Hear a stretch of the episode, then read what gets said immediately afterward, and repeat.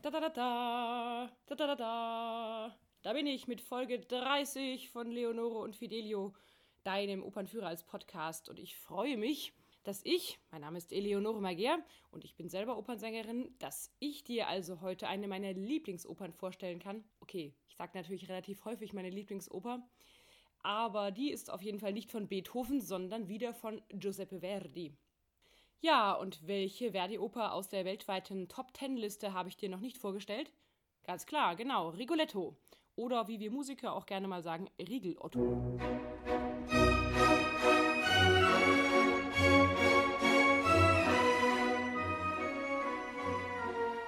Ja, die Melodien aus Rigoletto, die sind weit über die Opernszene hinaus bekannt, da sie sich eben auch heute noch wegen ihrer extremen Ohrwurm-Neigung, besonders für Pizza-Werbung und ähnliches eignen.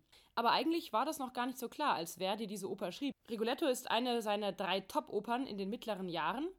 Sie wurde 1851 am La Fenice in Venedig uraufgeführt und damit zwei Jahre vor seinem anderen Bestseller La Traviata.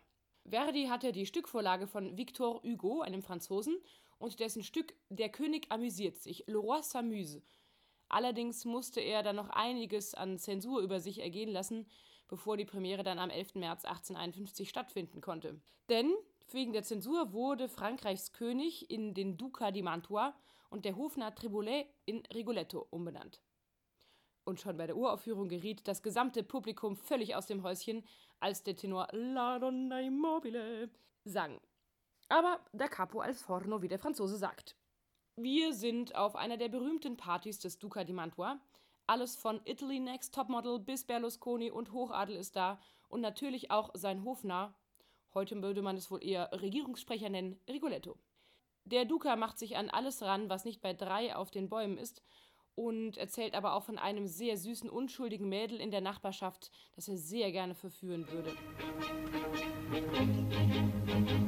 Questo quello per me pari sono a quant'altri d'intorno, d'intorno mi vedo, del mio cuore l'impero non cedo, meglio ad una che ad altra beltà. Der Duca versucht auf der Party, dem Grafen von Ceprano seine Frau auszuspannen, und Rigoletto schlägt auch noch vor, ihn doch einfach umzubringen, denn dann gäbe es auch keine Probleme mehr und der Duca könnte ran.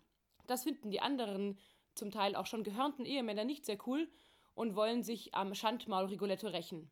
Noch dazu soll der ja übrigens auch so eine junge, süße Geliebte haben, zu der er immer abends nachts schleicht. Und dann taucht plötzlich als totale Spaßbremse und Partykracher bassgewaltig Monterone auf, dessen Tochter der Herzog auch vernascht und damit entehrt hat und als sich dann Rigoletto auch noch über ihn lustig macht, verflucht Monterone ihn und seine gesamte Familie. Slanciare il cane a leon morente e file duca e serpente tu d'un padre ridi al dolore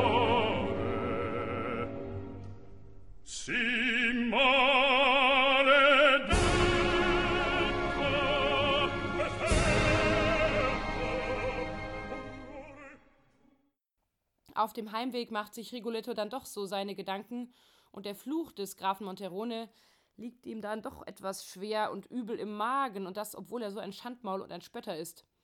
Denn die junge Frau, zu der er geht, ist nicht seine Geliebte, sondern seine Tochter Gilda, deren Mutter früh starb.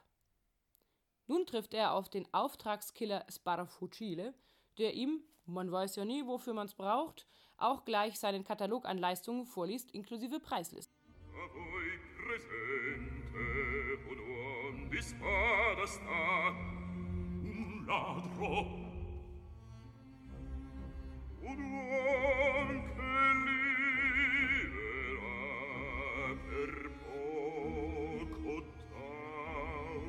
Da sieht man dann doch, dass der Friedensforscher Steven Pinker in Harvard vermutlich recht hat, mit seiner These, dass die Welt immer friedlicher wird.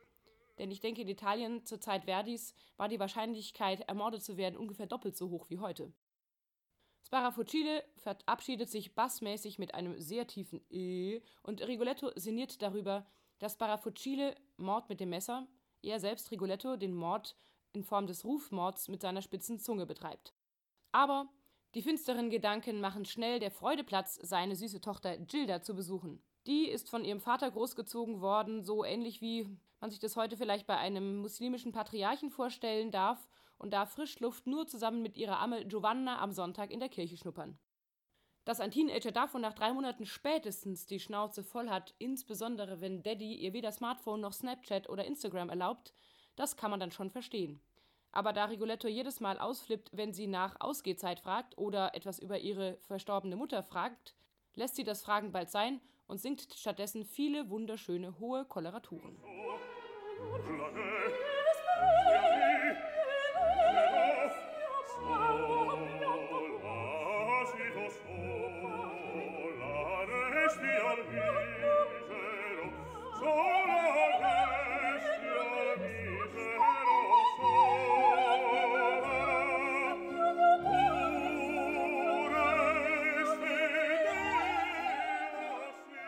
Rigoletto geht nun noch einmal in den Palast zurück und Gilda schwärmt, dass sie da so einen attraktiven jungen Typen in der Kirche neulich gesehen gehabt hat.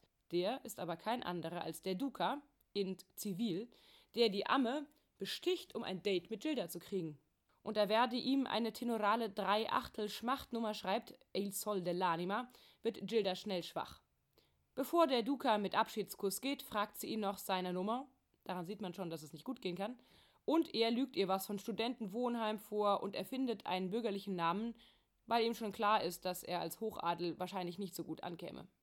Darüber singt Gilda eine sehr lange, schwere Arie und wird trotzdem bei Nacht und Nebel von den Höflingen aus Rache entführt,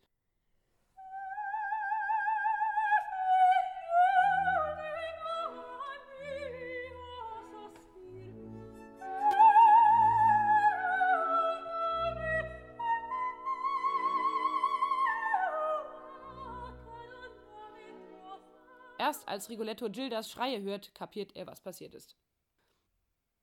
Ein weiteres tenorales Prachtstück. Kurz hat unser Casanova-Tenor fast sowas wie Gefühle, denn als er denkt, dass seine süße Gilda entführt worden ist, gerade jetzt, wo er zum ersten Mal verliebt ist, oder sowas ähnliches, dass er sich jetzt unbedingt ändern will für diesen wunderbaren Engel. Aber kaum hört Duca von seinen Höflingen, dass Gilda im Palast ist, bricht das Testosteron durch und er stürmt ins Schlafzimmer zu ihr. Rigoletto nun versucht herauszukriegen, wo Gilda ist und muss feststellen, dass es sich eben nicht auszahlt, immer auf Kosten anderer sich zu amüsieren, denn merkwürdigerweise will ihm keiner der Höflinge helfen, wie sehr er es auch versucht, von ihnen ein paar Informationen zu kriegen. Artigiani, il razzo dannata, per quel prezzo voi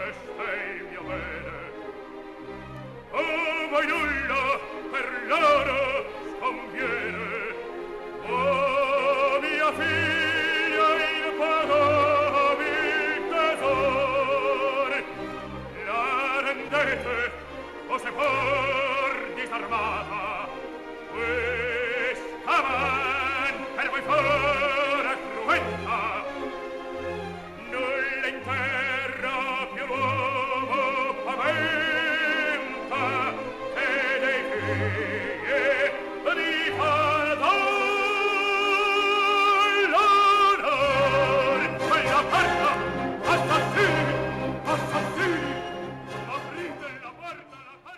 als er in totaler Verzweiflung erklärt, dass es seine Tochter ist, bringen sie Gilda zu ihm. Aber es ist schon zu spät.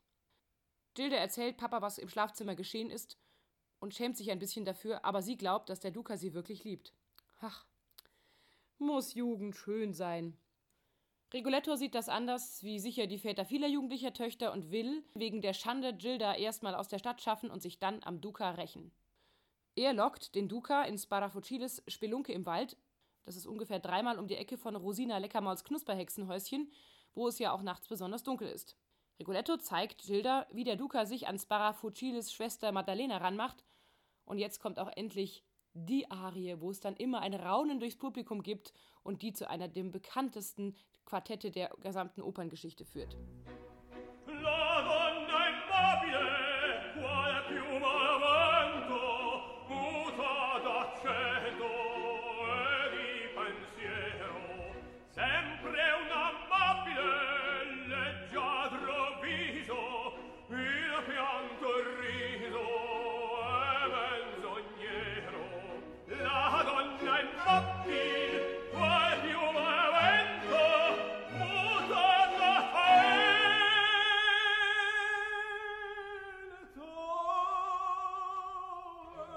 Jetzt wird Gilda in Männerkleidern weggeschickt, weil auch ein Gewitter naht und Rigoletto macht mit Sparafucili den Mord klar.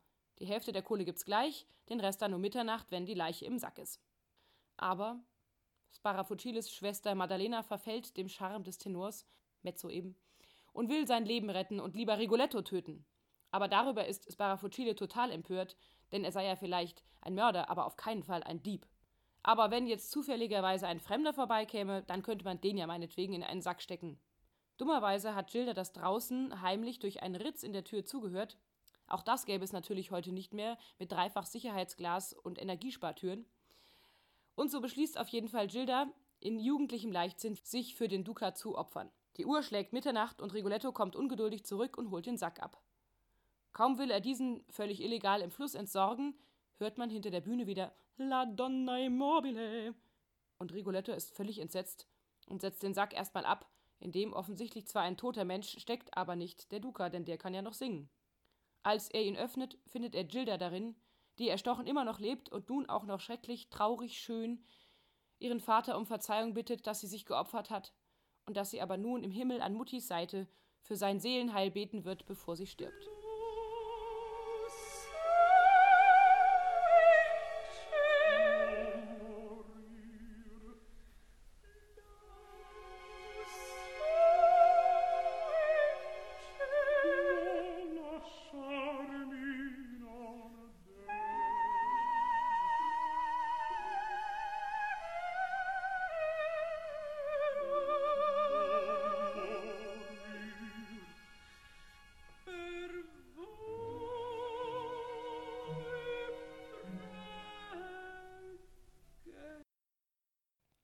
Tja, und Rigoletto, der glaubt nun wirklich an die self-fulfilling prophecies durch den Fluch des Monteron am Anfang und beweist, Lynchjustiz hat einfach noch keinem gut getan.